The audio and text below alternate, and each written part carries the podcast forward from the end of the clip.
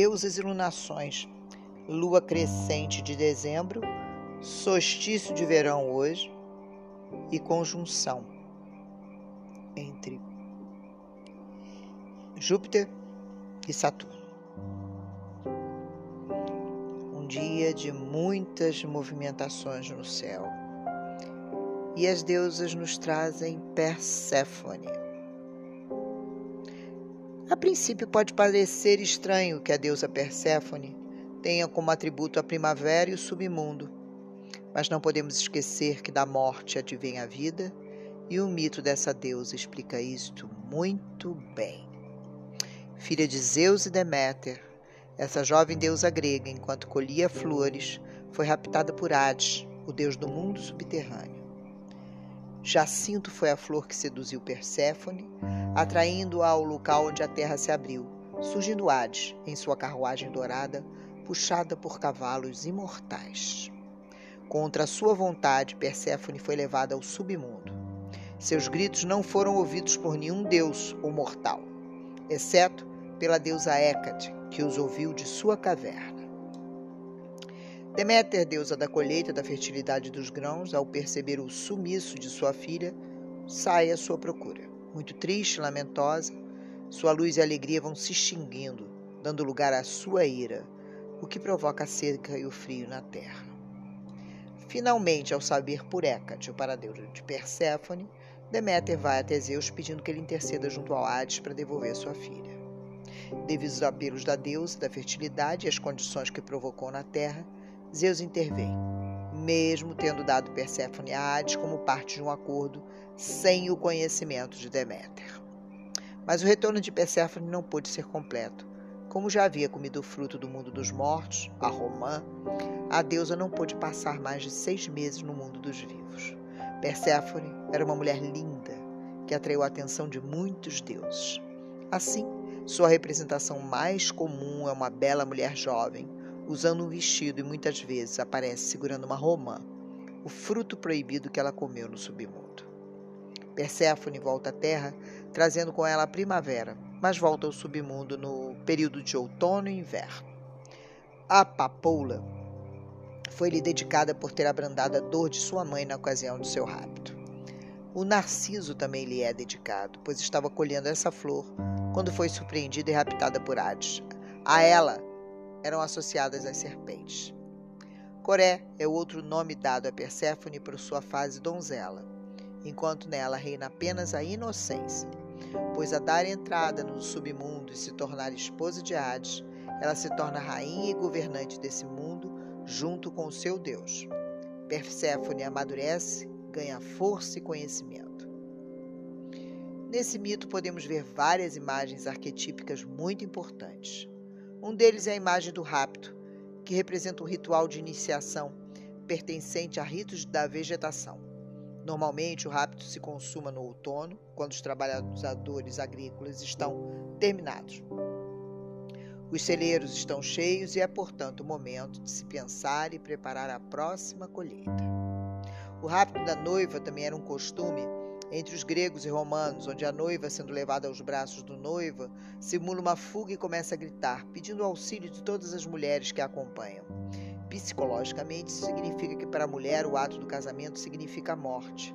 A morte de sua ligação com a sua mãe e de sua imaturidade enquanto mulher. Coré representa a mulher presa a uma mãe dominadora e protetora, que se deixa manipular por outras pessoas.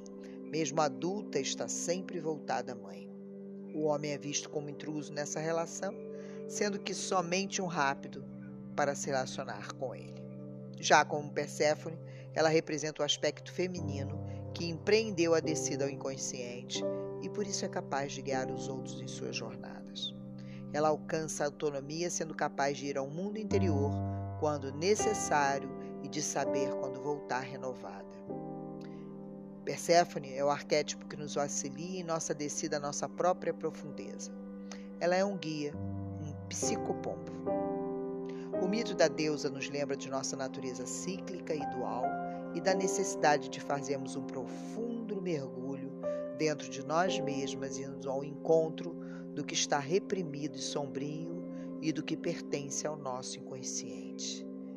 Estou impressionada com a sincronicidade deste oráculo em relação a cada momento que estamos vivendo. A, a vinda hoje de Perséfone nos traz exatamente a importância deste mergulho em nossas profundezas com um guia, um arquétipo de guia. É aquela mulher que já tem condição de comandar esse mergulho e retornar. E esse é o momento de se fazer essas escolhas com muita gratidão e muita compaixão, mas que saibamos mergulhar na profundeza de nossas escuridões, de nossas sombras e retornar, fazendo as escolhas certas. E Perséfone nos inspira nessa lua crescente no solstício de verão.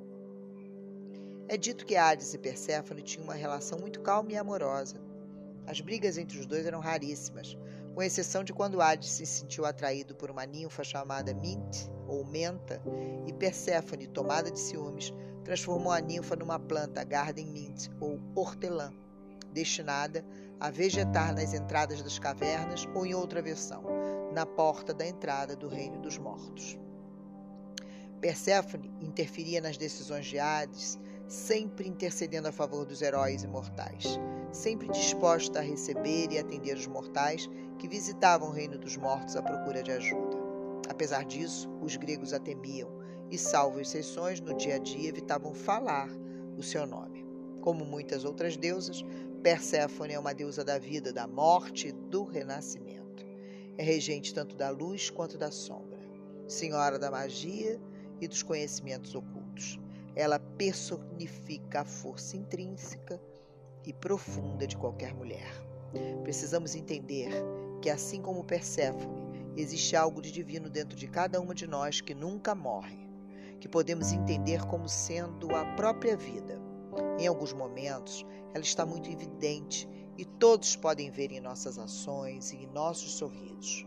Porém, em outros momentos, ela se recolhe, mas não quer dizer que morreu só quer dizer que entramos num momento de vida interior para silenciar. Talvez não seja o momento mais propício para grandes gargalhadas, mas um momento para grandes reflexões. No fim, podemos perceber a ciclicidade da vida do mito de Perséfone e aprendermos a lidar melhor com essa dualidade, uma entre tantas que nos cercam.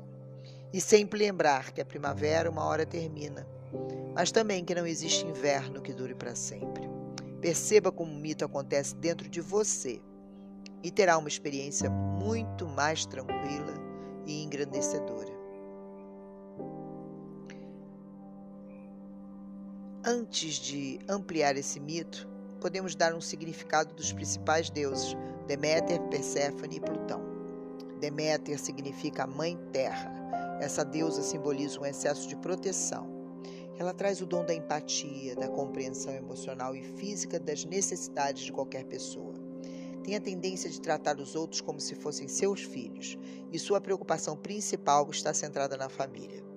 Deméter é regida pelo Eros, pelo amor, o não verbal, saciando as necessidades de seus filhos, e tem como princípio o corpo e o material. Em síntese, Deméter representa o arquétipo da mãe, Perséfone é a rainha do mundo dos espíritos, onde existe o que há de mais profundo no psiquismo humano. Ela vive, no, ela vive no Hades e entra em contato com os conteúdos reprimidos, estando numa fase profunda do inconsciente humano. Plutão é o rei do Hades. Com isso, ele rege o mundo inconsciente e as riquezas interiores. Sua missão é conduzir as pessoas para o caminho do autoconhecimento e a integração levando-as ao seu processo de individuação.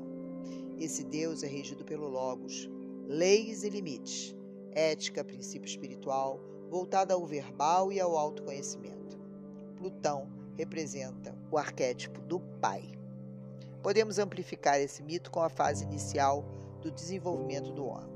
No início, quando Coré ainda era um feto, havia uma simbiose entre Deméter e Coré. Nessa fase, Jung se refere ao termo Uroboros, onde temos como símbolo a semente que morde a própria cauda e o início da vida. No Uroboros, o feto vive em equilíbrio e totalidade. O corpo da mãe e da criança se misturam, onde não se pode definir onde está um e onde é o outro. Quando a criança nasce, nós não conhecemos todas as forças que entrelaçam, cercam e enredam os relacionamentos entre mãe e o bebê pequeno. Só a mulher tem o dom da fertilidade, dando a luz e a vida a um novo ser. O mesmo acontece entre Deméter e Coré. A, feminina, a menina tinha o amor, a proteção e a satisfação das suas necessidades que só a grande mãe pode proporcionar à sua filha. Com isto, não só Coré, mas todas as crianças pequenas vivem no Olimpo, ou seja, o grande paraíso da infância, que simboliza a consciência. Nessa fase, o bebê assume uma posição horizontal, vivenciando o arquétipo da mãe, que foi representado no mito pela Deméter, a mãe terra. Quando Coré cheira a flor de Narciso, ela fica tonta e dessa forma ela é sequestrada por Plutão. Com isso, a flor de Narciso simboliza uma armadilha para que Coré seja raptada. Esse rapto está relacionado à principal experiência sexual, onde Coré sai do paraíso da infância para entrar em contato com o mundo dos mortos ou seu inconsciente. Com este rapto, Coreia jovem se transforma em Perséfone, que é a esposa de Plutão e rainha do inferno. Por ser rainha do inconsciente, ela lida com o que tememos e com o que reprimimos. Se ela estiver muito aflorada, pode levar a uma psicose. Com isto, Perséfone entra em contato com o arquétipo do pai. Deméter sente falta de sua filha e Zeus manda que busque Perséfone. Plutão permite que ela volte a se encontrar com a mãe, mas dá uma semente de romã para ela comer. Essa semente representa simbolicamente a sexualidade e a repressão de Plutão sobre Perséfone. Por causa dessa semente, Perséfone fica sempre entre o consciente e o inconsciente. Esse mito é constelado em pessoas com traços infantis, sempre precisando de outras pessoas para tomar decisões por ela. No caso de Perséfone, ela sempre depende da mãe ou do marido. Dessa forma, ela não tem maturidade, tendo a recusar a crescer. Por isso, ela tem medo de assumir a sua própria individualidade. Você deve invocar Perséfone para fertilidade, geração, morte e proteção. Animais dessa deusa, serpentes e abelhas. Aromas e ervas papoula, narciso, alecrim e sálvia. Bebidas e comidas: romã, mel, cerveja, pães, cidra e grãos em geral. A pedra é o rubi, cores o vermelho, preto e o branco. Face da deusa donzela. Dia 4 de janeiro, Coré. E dia 2 de maio, Perséfone, 3 e 2 de maio, Perséfone e Hades. Sabá é o equinócio de outono, no signo de Virgem, é elemento terra, estação do ano é primavera e verão. E símbolos são moedas, romãs, terras e flores. Perséfone entre o consciente e o inconsciente. Que vivamos inspiradas por Perséfone para sabermos ir às nossas profundezas e retornar, fazendo sempre as escolhas certas, seja com sombra, seja com luz. Eu sou Carla Gamba, buscadora de mim e ativadora em cada uma de vocês da busca de si.